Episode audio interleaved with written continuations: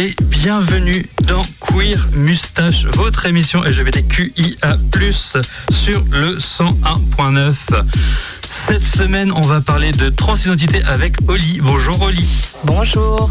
Voilà, est-ce que tu peux te présenter s'il te plaît Alors moi c'est Oli, euh, j'habite à Saint-Brieuc, euh, je m'occupe du collectif Queerland, euh, donc avec plein d'autres personnes.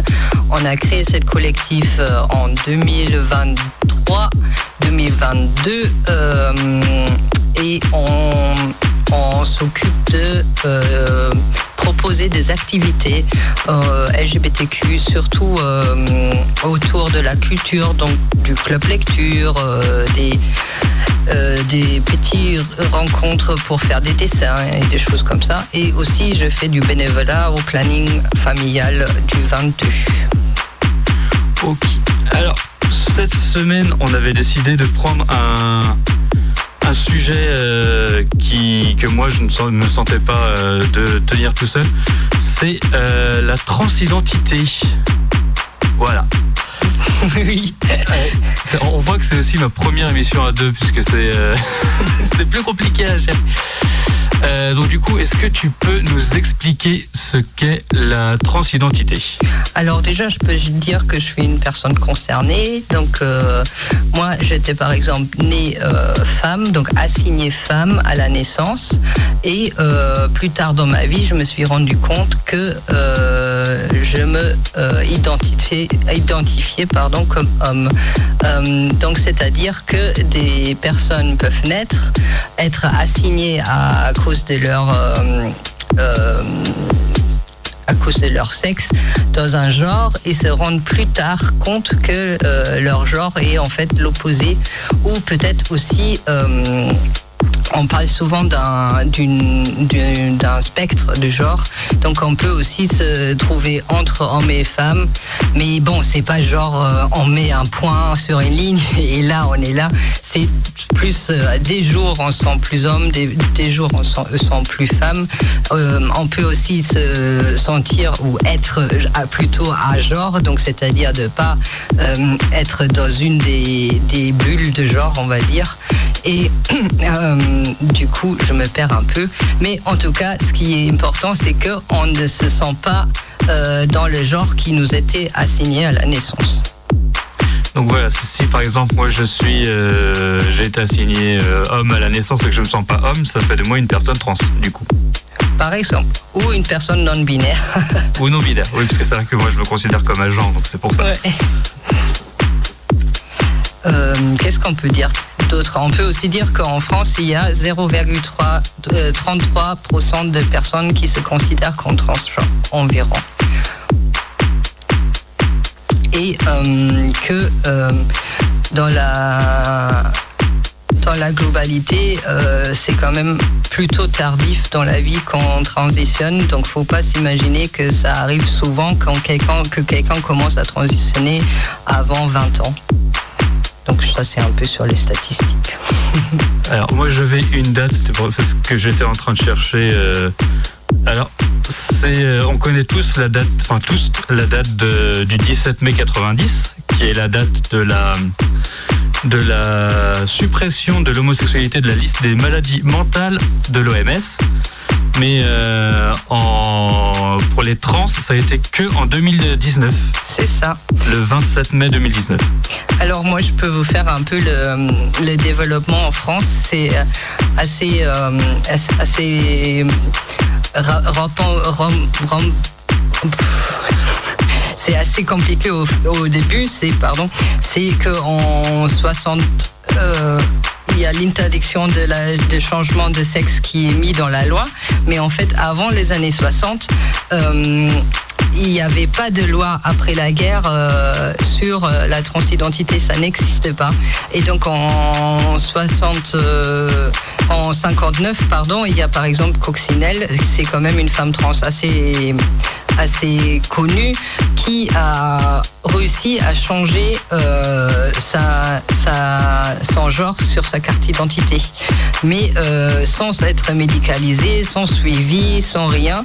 Mais c'était une sorte de zone grise dans laquelle elle a réussi à négocier à la, je crois c'était euh, à l'état civil de changer son passeport et sa carte d'identité, surtout le genre sur sa carte d'identité.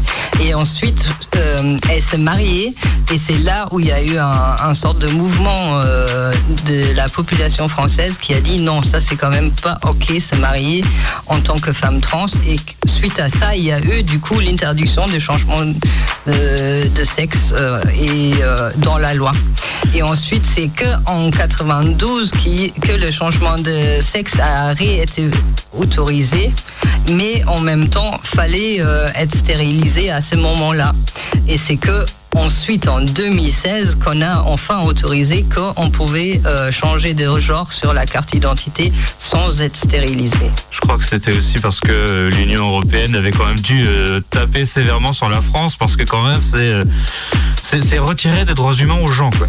Oui, il faut s'imaginer, là, ça fait quand même que 7 ans que euh, quelqu'un n'a pas besoin de se stériliser pour, euh, pour pouvoir changer de genre. Donc euh, c'est un peu aberrant. C'est un peu aberrant et j'ai retrouvé cette date qui, qui m'intéressait aussi. C'était, ça va faire 23 ans, donc 24 ans l'an prochain, en février prochain que la transidentité a été supprimée de la liste de maladies mentales en France. Oui, c'est ça. On peut dire que au moins la France avait de l'avance euh, sur l'OMS. Un tout petit peu. c'est un peu comme la même avec l'homosexualité, c'était en 80 pour, euh, pour la France. C'est ça. Et une autre date que moi je trouve plutôt importante aussi, c'est qu'en 97, il y a eu la première existence. Donc c'est un peu comme la marche de fierté, mais pour les personnes, euh, pour les personnes trans à, Paris. Donc euh, c'est peut-être aussi à partir de là qu'on a un peu plus entendu parler des, activistes et militants et militantes trans. Voilà au niveau des, dates. des dates. Ok. Euh, on peut, si tu veux, se passer un petit morceau. Oh oui. de, musique euh, musicale. Qu'est-ce que tu as à nous, nous proposer? Alors déjà de, monter le potard parce que sinon ça va pas vraiment marcher. Euh, moi je vous propose de nous écouter le titre de Vrabel alors en anglais, WR, je ne sais jamais le prononcer convenablement. C'est The Village. Et on va s'écouter ça tout de suite dans Queer Mustache sur le 100.9 Radioactive.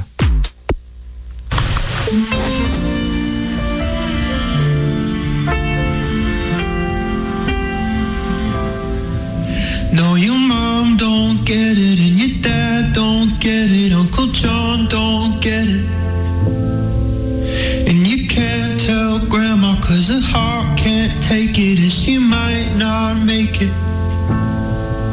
They say don't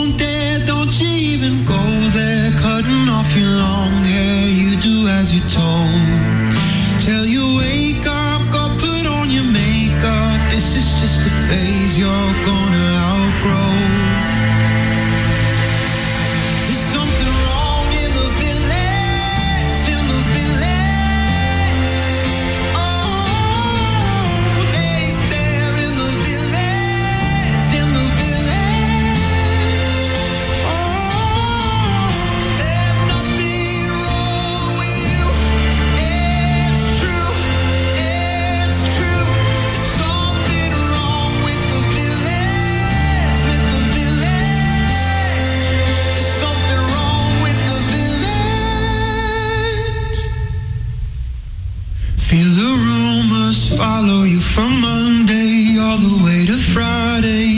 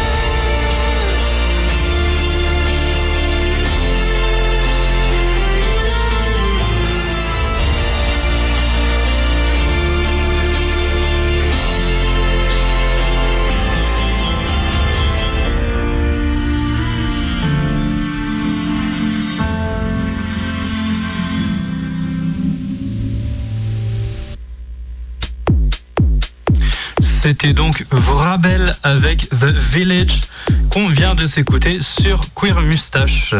Voilà.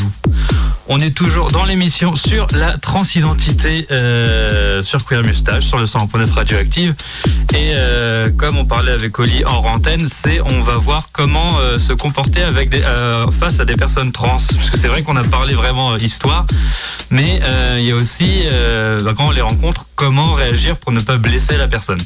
C'est ça, parce qu'on se rend quand même compte que la plupart des personnes euh, qu'on appelle donc cis, c'est les personnes qui ne sont pas trans, ont des fois des peurs de blesser des personnes trans, faire l'erreur, se sentent pas forcément à l'aise, savent pas exactement comment faire. Et du coup, faut se dire déjà de base que en fait, des personnes trans, c'est comme d'autres gens. Donc, il y a toutes les règles de, on va dire, euh, de politesse qui s'appliquent.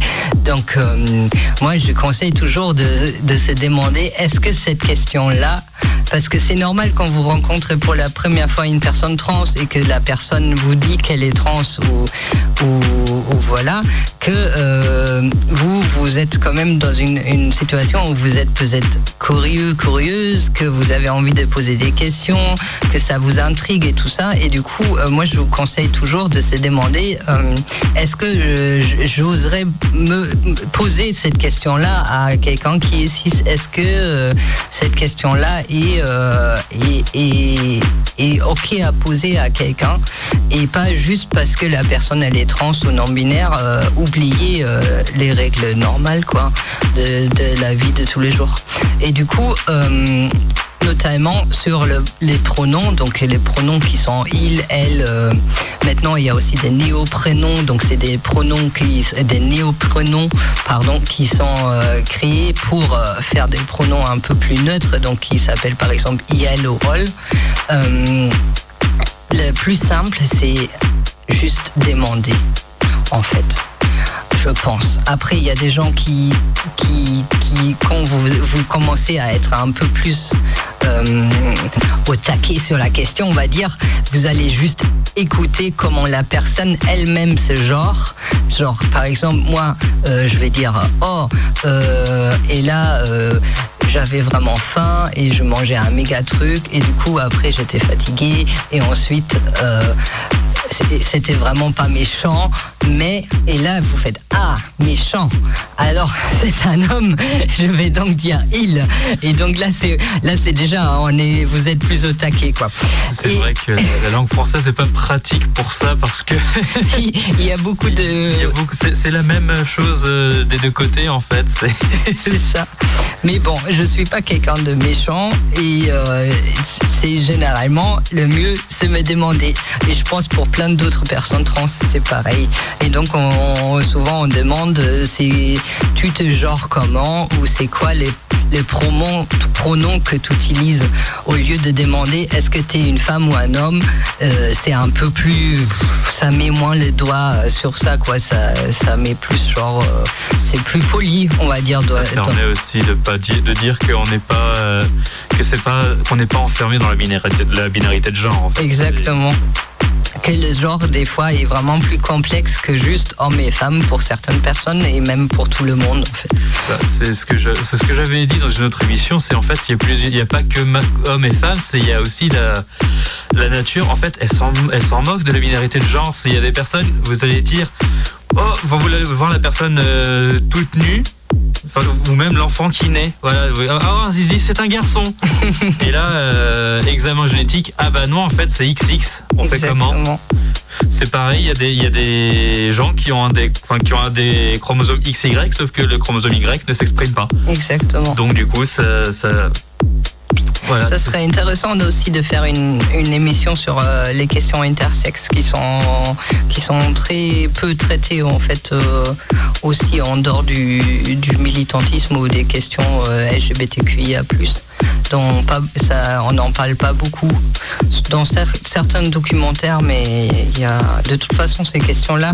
Maintenant, les questions trans, c'est vachement mis euh, en avant euh, euh, sur notamment Netflix et tout ça, mais, c'est quand même souvent très romantisé ou, très exagéré ou, même un peu misérab- misérabiliste. Donc c'est bien que les médias en parlent, mais des fois c'est aussi la manière comment ils en parlent qui, qui devra qui devra évoluer. Oui, évoluer, exactement. Et du coup, je voulais encore raconter aussi euh, que du coup, une fois que vous avez demandé donc le pronom ou la façon dont comment la personne se genre, euh, du coup, il s'agit aussi d'essayer de l'appliquer au mieux. Et euh, c'est souvent là que, que va intervenir à un moment peut-être des petites erreurs, des petits problèmes. Et nous, c'est clair que pour notre charge mentale, c'est lourd.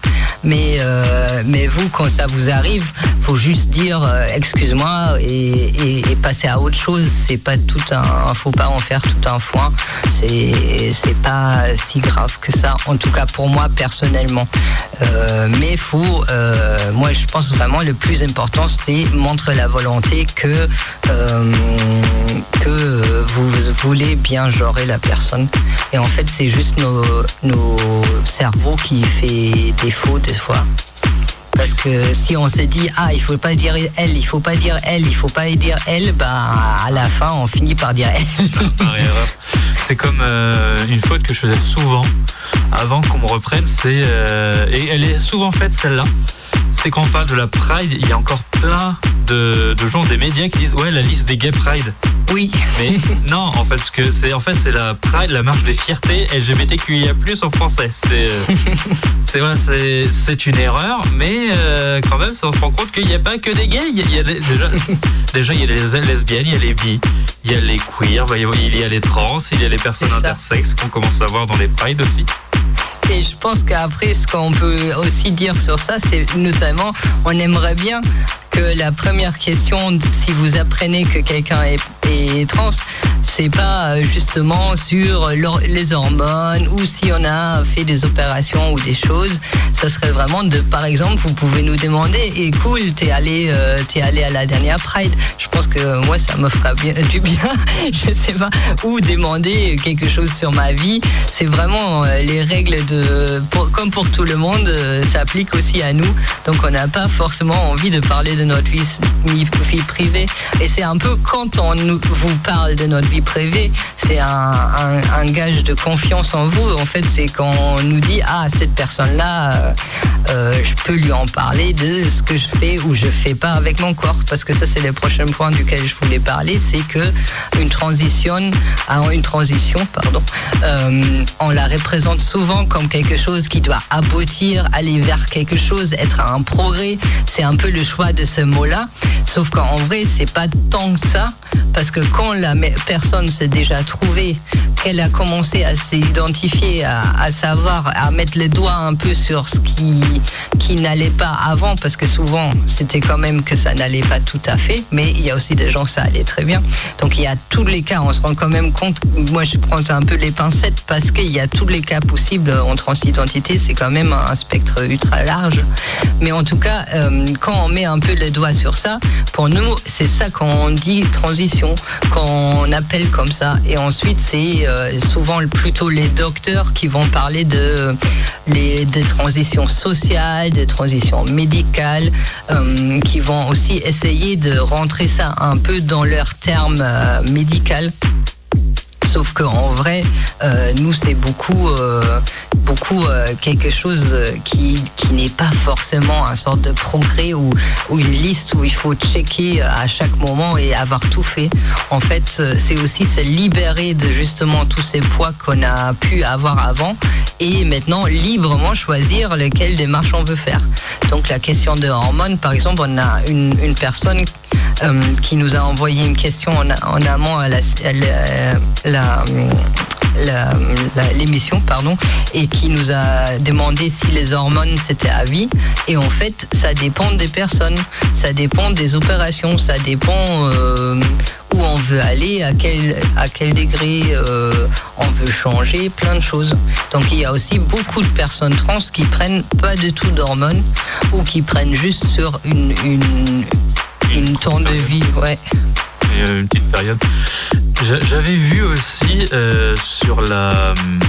Quand je faisais des recherches de mon côté sur la transition, que en fait la transition c'est déjà, elle commence déjà au coming out. Par exemple, C'est je suis trans ou euh, bah maintenant je voudrais qu'on m'appelle comme ça. C'est ça.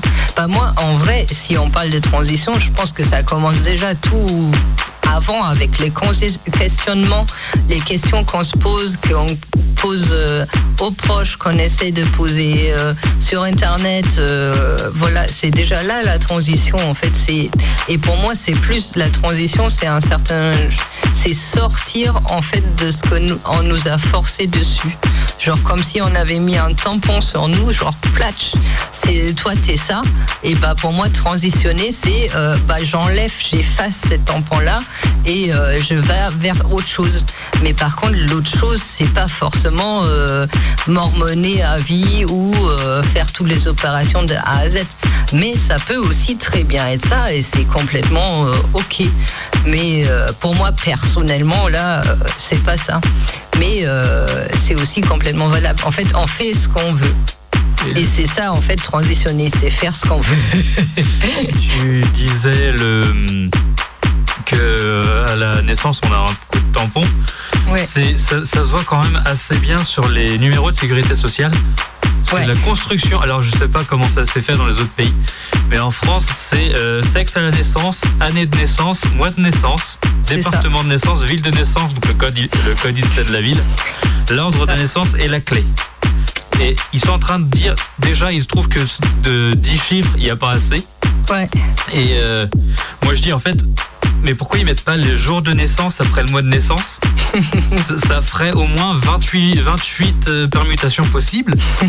Et euh, ça ferait aussi que on sera, euh, bah, que les personnes vont pas être obligées de, enfin, vont pas être considérées nécessairement selon leur sexe en fait. Et du coup, notamment, on peut aussi voir que hum, souvent les gens ils disent que c'est pas possible parce que pour identifier, il faut forcément mettre un genre euh, sur hum, sur la carte d'identité, tout ça. Mais en fait, en Allemagne maintenant existent euh, les X sur euh, comme genre. Donc c'est comme ils ont rajouté comme un troisième genre. Je sais pas si c'est vraiment la solution la plus élégante et la plus juste pour pour la transidentité ou pour les personnes intersexes ou non binaires, mais en tout cas ils ont rajouté cette X, donc on peut quand même soit élargir les genres. Ils ont aussi permis maintenant qu'il n'y a plus aucune notion de genre sur leur carte d'identité.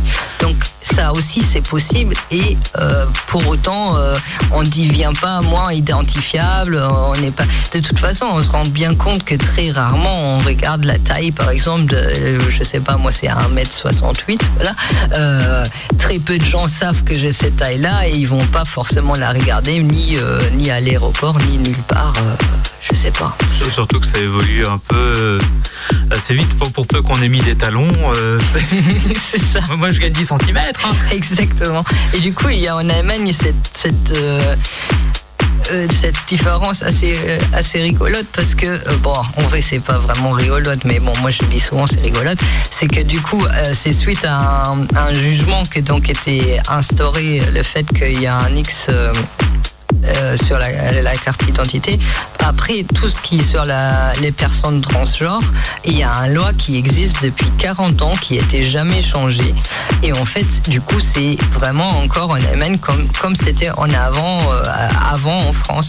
Donc, c'est-à-dire euh, ce ni- niveau médical, tout est très difficile.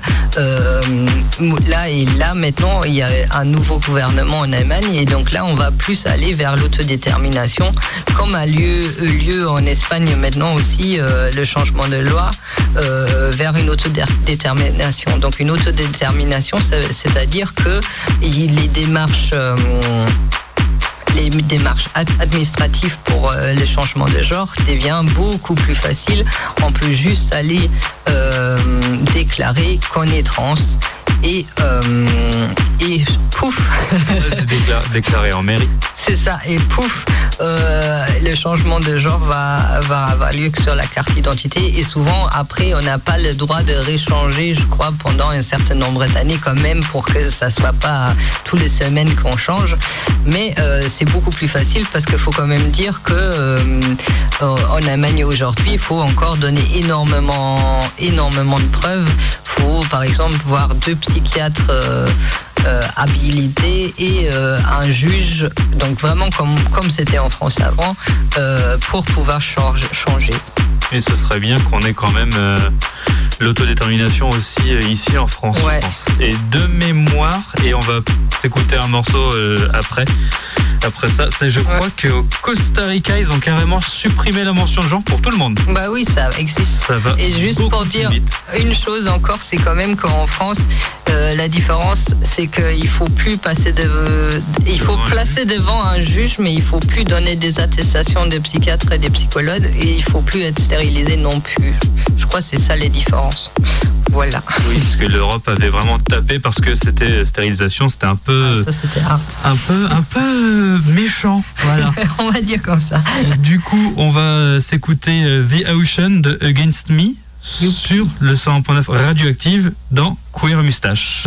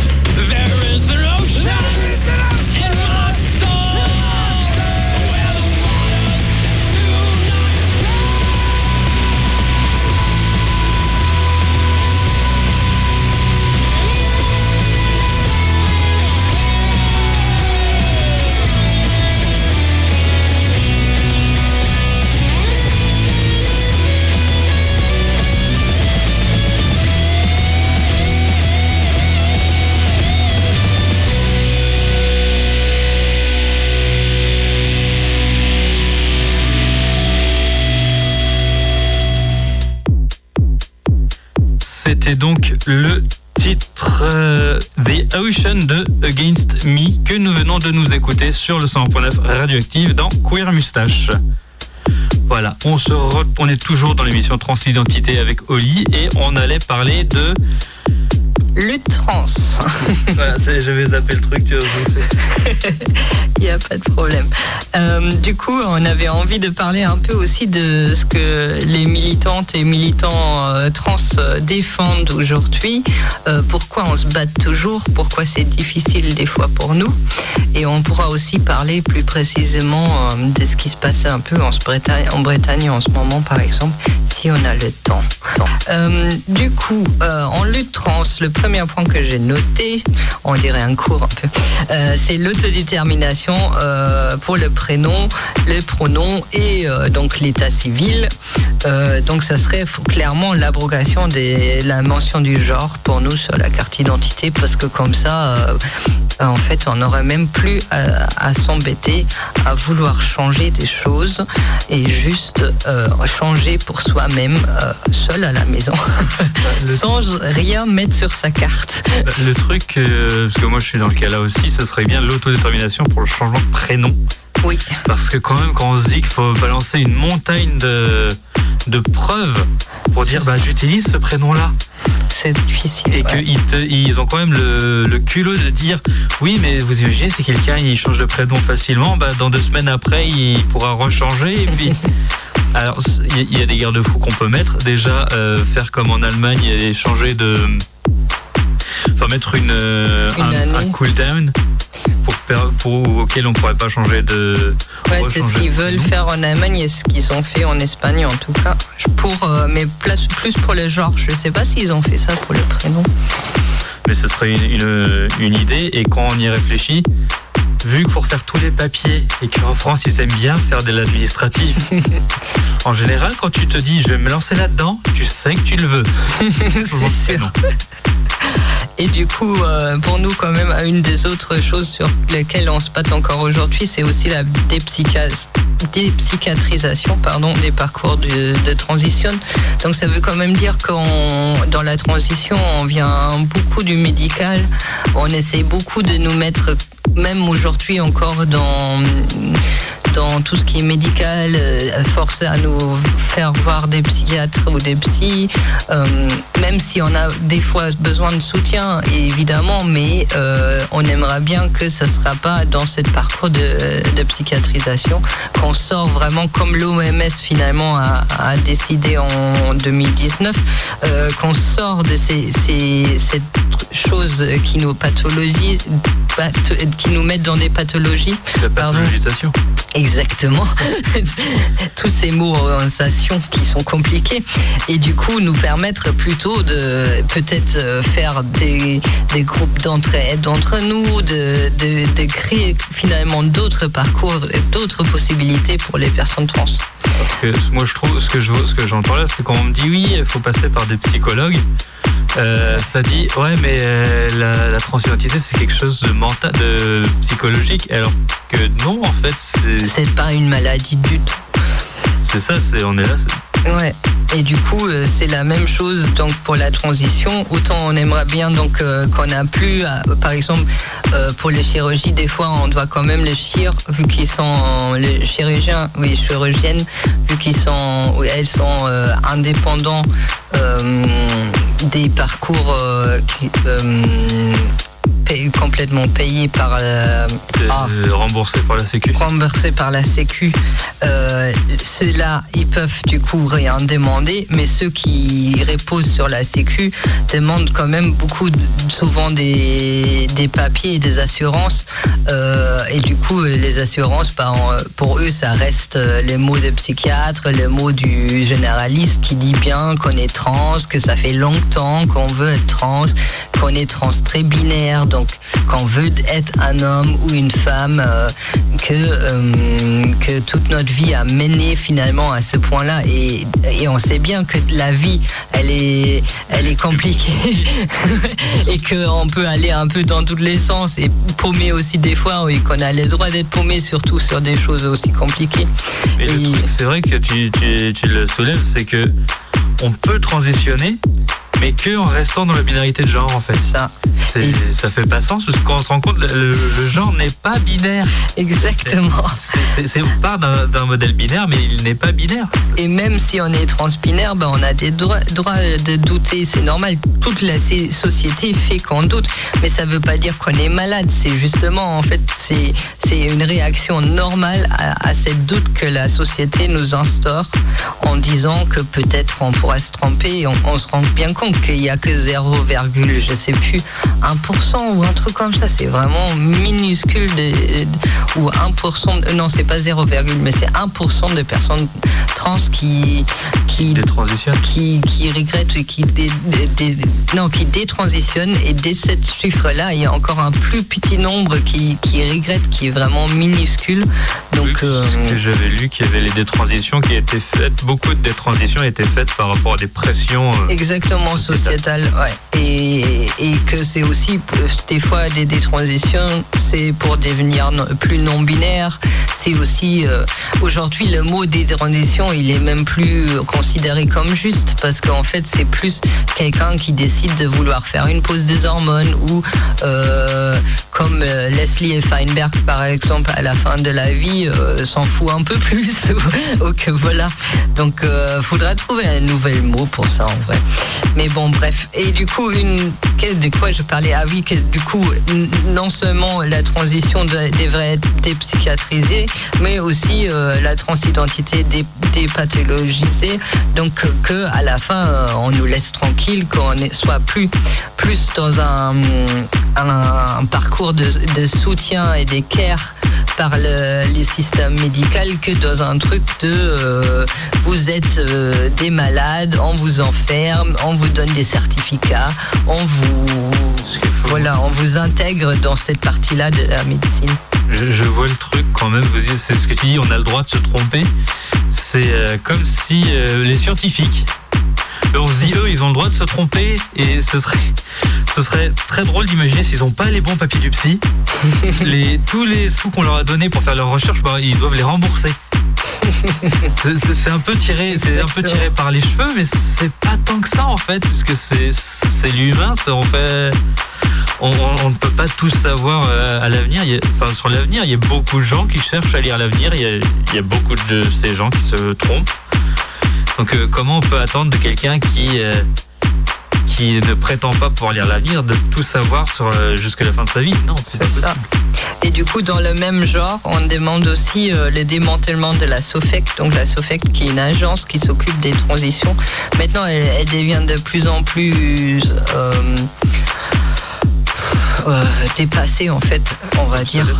Obsolète, voilà, c'est ça le mot que je cherchais, parce que de toute façon, les personnes euh, transitionnent maintenant sans faire appel à la SOFEC, parce que tout le monde sait que ça se passe rarement très bien avec la SOFEC, que c'est aussi encore un cheminement très binaire, qu'on subit quand même des pressions euh, assez hardes.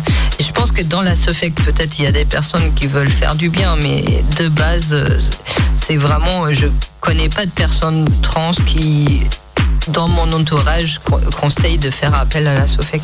Le- la mauvaise réputation parce que Exactement. enfin, ceux, ceux qui veulent bien faire ne font que paver l'enfer en fait. Ouais, et je suis même pas si sûre que tout le monde veut bien faire, mais ça, je sais pas, je les ai pas rencontrés. Donc voilà, dans le, ça c'est plus sur le médical. Dans les points un peu plus, on va dire, positifs, on aimerait bien avoir aussi la- le droit à la PMA. Parce que bon, ça serait quand même chouette de pouvoir se euh, procréer, comme tous les autres, Parce que c'est pareil, c'est comme euh, comme presque tous les autres. C'est comme euh, l'autre. euh, la, la stérilisation, en fait, la procréation. Enfin, le, ça reste un droit humain. ouais, exactement. c'est, moi, je peux procréer techniquement. C'est mon droit de procréer comme de ne pas procréer. Alors pourquoi une, certaine, les trans n'auraient pas le droit de procréer? C'est ça. Et donc là, il y a mon petit dernier point sur le médical, je crois, ça sera du coup aussi de vraiment avoir une meilleure prise en charge médicale. Parce qu'il faut quand même dire que euh, les trans, de manière générale, meurent plus tôt statistiquement. Euh, les femmes trans encore beaucoup plus tôt que les hommes trans.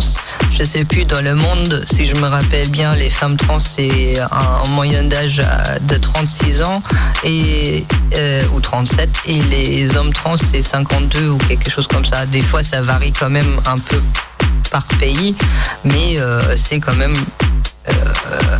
assez choquant. Donc, et ça, c'est euh, lié à plusieurs raisons, et dont une qui est euh, la prise en charge médicale.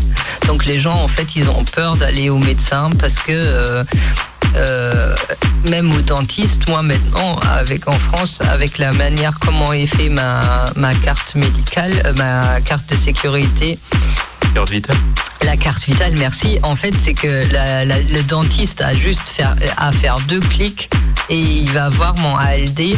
Donc c'est ce qu'il faut pour euh, que la hum, Oh, c'est compliqué à expliquer, mais c'est. C'est affectation de longue durée. C'est ça, voilà, et c'est ce qu'il faut pour que euh, les chirurgies soient remboursées par euh, l'assurance maladie. Et donc j'ai une ALD et qui, qui est nommée ALD 31, je crois, et euh, il y a écrit transidentité. Et donc même le dentiste, en deux clics sur avec la carte vitale, peut ouvrir. c'est le deuxième clic, c'est est-ce que le patient ou la patiente est consentant pour que vous ouvre, ouvre euh, euh, l'ALD. Et moi, je vois très bien que même s'il me demande jamais, il l'ouvre quand même. Et là, du coup, après, il y a tout mon dossier avec la transidentité et tout ça. et... normalement, ils doivent connaître leur petit, leur petit code. Et si c'est. Euh, je pense pas que ALD 31, ça a quelque chose à voir avec les dents. non, mais de toute façon. pas dentiste. Il n'y a même pas juste écrit le code. Je pense qu'il y a clairement écrit transidentité quand ils ouvrent. Parce qu'en tout cas, la tête qu'ils font, moi, je les vois bien. Mais en tout cas, euh, du coup, on, ça peut quand même faire quand on a peur d'aller au dentiste, la réaction à nous euh, euh, chez les docteurs n'est pas toujours simple. Et des fois, ils nous, nous ils se demandent même de, de qu'on rende compte de notre situation, qu'on leur explique et blablabla. Donc, on, on voudra bien qu'il y ait une meilleure prise en charge et, et, aussi une meilleure formation des docteurs et des infirmières, infirmiers et euh, de tout le système médical euh, autour de la question. Et maintenant, on peut écouter une petite musique si vous avez envie. Eh ben, moi, j'étais euh, en train de penser justement à, la, à en mettre une assez courte, si je la retrouve, parce que je sais que je l'ai écouté tout à l'heure. On va s'écouter Fishball. Oh oui, chouette. Alors ça, c'est l'artiste, hein, c'est pas le c'est pas la, la chanson. La musique. La musique s'appelle Quante Volte. Alors c'est en italien. je ne garantis pas que ce soit un rapport avec la musique, avec le, sujet, mais on s'écoute Quante Volte de Fishball sur le 100.9 radioactive d'un Queer Moustache. C'est chouette artiste.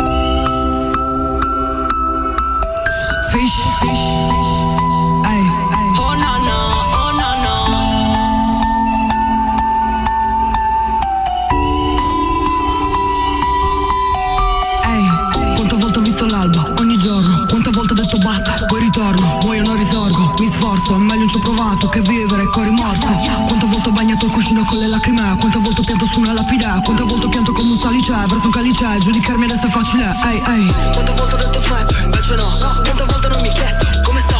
Io ce la farò Adesso questo anche se dentro frate sto morendo E non mi stai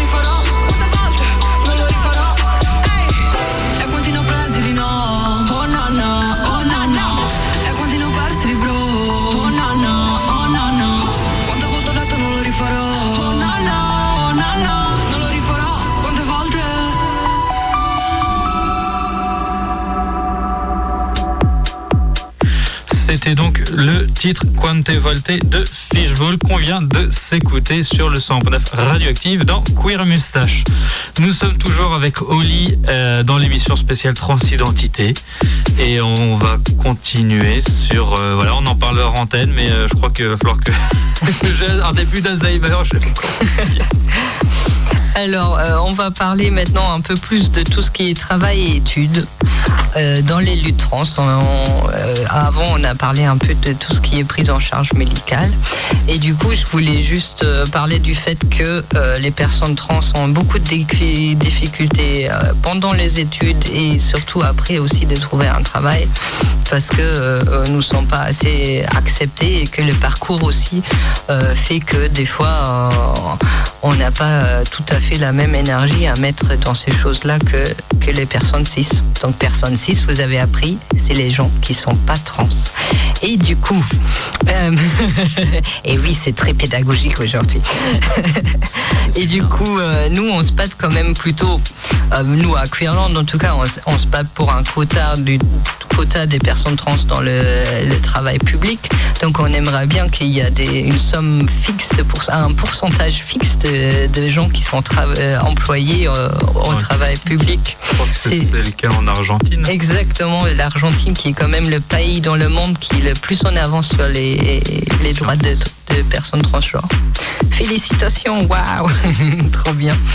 Et euh, du coup, on se bat aussi pour que dans les études, il y a une meilleure intégration des, des personnes trans. Donc notamment maintenant dans les universités, il y a des papiers qui, que vous pouvez remplir si vous voulez qu'ils utilisent un nouveau prénom. Il faut pas que votre prénom soit changé dans la carte d'identité. Il suffit de donner un- une déclaration sur honneur que c'est que vous, vous allez changer de prénom. Donc euh, ils font ça à l'université de Rennes 2, sûr. exactement. Rennes 1, je sais pas, mais Rennes 2, c'est sûr. Je pense que c'est les deux. En tout cas, Rennes 2, c'est sûr, sûr. Et donc, si vous êtes euh, au campus Mé- Mézières à, à Saint-Brieuc, bah, si vous êtes en Rennes 2 ou Rennes 1, vous pouvez aussi changer. Euh, au pire, vous contactez Queerland et je vous donne les documents. Parce que j'en ai au moins celui pour Rennes 2, mais je devrais pouvoir changer celui pour Rennes 1 aussi. Et si c'est pas possible à Rennes 1, bah, on va faire la grève. Bref, et aussi du coup, on aimera euh, quand, que de manière générale, on se batte plus contre la précarité et la pauvreté des personnes trans. Aussi, euh, c'est des luttes très larges qui se alignent aussi, par exemple, avec les luttes pour les TDS, où on aimerait bien que les, les travailleuses, donc TDS, c'est travailleurs et travailleuses de sexe, et on aimerait bien que ça soit reconnu comme un travail pour que par la suite, euh, les personnes euh, être travailleuses protégées, exactement puissent être euh, protégées et avoir le droit aux, aux aides sociaux, à, la retraite, à toutes les choses. Chômage, retraite, euh, arrêt maladie aussi. Oui, Pôle emploi, voilà, que les gens soient intégrés. Et du coup, là, on vient tout de suite aussi aux, euh, aux questions d'accès au RSA, au Pôle emploi, CPM. Je trouve que pour Pôle emploi, dernièrement, ça s'est quand même euh, un peu amélioré, mais bon, ça fait quand même grave peur d'y aller. Euh, même administrativement, c'est très compliqué quand on fait un changement de prénom. Il n'y a pas de prénom choisi dans nul de leurs euh, nul de leur de leur, euh, de leur, de leurs documents. Et même, Oui, moi, voilà. c'est euh, quand je veux, par exemple, je veux faire mon CV au Pôle emploi, puisque je suis présentement à Pôle emploi, Ouais. euh, bah, je peux même pas choisir le prénom, et puis après, j'ai toujours la question, ça. oui, mais pourquoi sur votre adresse mail, c'est pas le prénom C'est qui est ça. sur votre CV C'est ça. Et du parce coup, que c'est pas le prénom que j'utilise, en fait. Et du coup, moi, ce que j'ai fait, c'est que je leur ai écrit un mail, ils ont changé. Mais du coup, derrière, le problème, c'est que sur les, les attestations, c'est changé aussi. Donc, du coup, derrière, faut que je demande très souvent que les attestations soient réchangées dans mon ancien prénom. Donc voilà, c'est long et, et fatigant. Tout ça. faut l'autodétermination en mairie. Exactement. Et comme ça, ou au moins une case prénom choisi.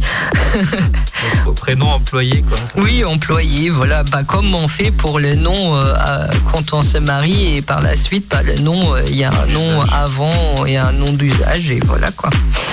Euh, est-ce qu'est-ce que je voulais raconter d'autre? Ah oui, aussi on est quand même beaucoup dans les luttes euh, intersectionnelles, donc c'est les luttes qui se retrouvent donc euh, contre l'extrême droite, tout ce qui est lutte handi handicap, euh, racisé, personnes folles et folles, folles et fous, pardon. aussi tout ce qui est personnes immigrées LGBTQIA+, et tout ça. Euh, Est-ce qu'il me reste quelque chose à dire? Ah oui, on se bat aussi pour l'adoption des enfants. Donc ça, c'est un peu comme pour la PMA. Bah, on aimerait bien avoir les mêmes droits que tous les autres. On se bat aussi pour qu'il y ait une meilleure recherche sur les hormones parce qu'aujourd'hui, bah, on se rend compte que euh, cette tranche de la médecine n'est pas assez explorée. Euh, on, se rend, on notamment compte avec la recherche qui est aussi faite pour les femmes cis sur l'endométriose. Euh, parce qu'on se rend compte que par exemple la testo pourra quand même euh, les soulager beaucoup, mais que vu que manque de statistiques, manque de recherche, pas, on n'a pas facilement recours à ça. Et donc là, un dernier, les deux petits points, c'est aussi les questions des personnes trans dans le sport, dans les loisirs, dans tout ce qui est euh, vie euh, en dehors du travail. En fait, on aimerait vraiment que ça soit plus facile pour nous intégrer dans ça, parce qu'il faut quand même se rendre compte.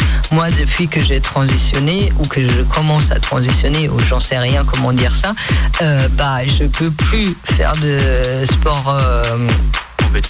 Euh, en, en collectif et euh, euh, en compétition. C'est juste pas possible parce que je, je peux ni aller dans une une équipe ni dans l'autre parce que c'est des, des équipes non mixtes. Euh, C'est le truc, euh, c'est vrai que c'est hyper, euh, hyper binarisé, c'est c'est complètement con parce qu'il faudrait avoir de tout en fait. ouais, Moi, moi, ce qui me fait marrer, c'est les football, le football. Si tu vois le football masculin, ils, ils tombent, ils sont limite en train de pleurer. Et puis tu vois le football féminin, t'as la, t'as la, la, la fille, elle s'est fait péter trois molaires et elle se crache du sang. Allez, j'y retourne.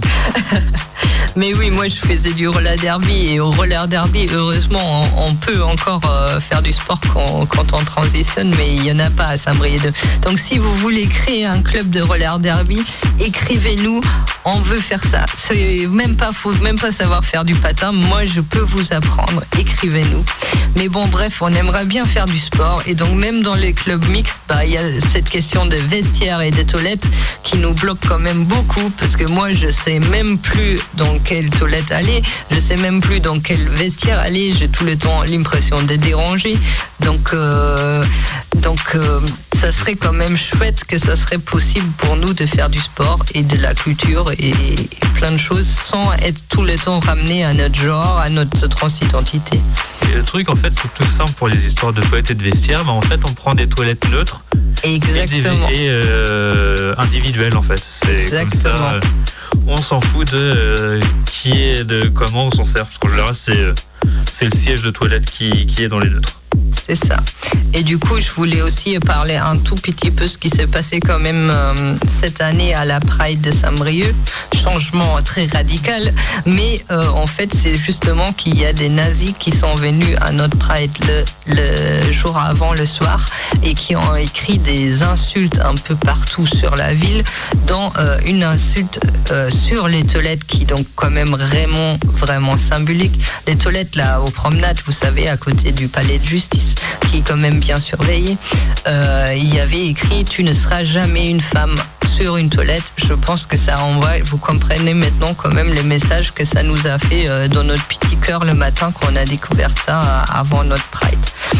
Et euh, du coup, c'est aussi un climat général qui se détériorise Détérioré. et oui, en ce moment, je trouve, parce que euh, notamment les nouvelles lois euh, dans les USA de vouloir interdire les transitions, mais aussi les choses qui se sont passées là, à l'emballe en France euh, pour euh, tout ce qui est drag king, drag queen, qui sont en lien, mais pas forcément, euh, comment dire, Affilié. affiliés, ouais, je sais pas, qui sont en lien avec la transidentité, mais il n'y a pas forcément tout le temps un lien, mais les drag queens, les drag kings, en fait, c'est les gens qui vont, pour les drag queens, jouer un personnage dans les dans les clichés entre guillemets du, du féminin et pour les drag kings c'est les clichés entre guillemets du masculin en fait. C'est juste des gens qui jouent à jouer un personnage. Exactement. C'est- Ils font du théâtre mais avec plus de paillettes. Exactement, et c'est des, des performances qui questionnent énormément le genre et qui vont dans ce sens-là ont quand même aussi un, un gros impact sur euh, tout ce qui est euh, déconstruction des, des normes des genres. euh, et donc, euh, c'est des gens qu'on tient beaucoup à cœur, souvent, qu'on adore regarder. Bref, et du coup, à Limbal, par exemple, ils étaient invités, elles étaient invitées à, à la médiathèque pour raconter des contes aux enfants. Il y a quand même eu des contre-manifestations. Bon, il n'y a eu pas eu énormément de monde, mais des contre-manifestations pour ça, quoi. Pour dire euh, non, vous pouvez pas lire un conte à des enfants, ce qui est quand même complètement exagéré. Euh, c'est ça quoi. Et du coup, c'est- on, on va s'habiller d'une certaine façon. C'est comme dire on peut pas raconter des contes en, en robe du soir. C'est ça, exactement.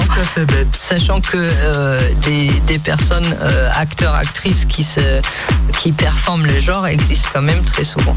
Souvent et un peu partout. Mais, merci Oli puisqu'on est sur la Oh fin. non, j'avais encore des choses à raconter. Non, mais c'est pas la prochaine fois. Ce sera sur la prochaine fois. Euh, bah, on se dit au revoir à la Au semaine revoir. prochaine. On se quitte euh, avec euh, soir après soir de Mansfield TYA Oh, ouais. sur le 100.9 radioactive Super dans choix. Queer Mustache. Bonne soirée.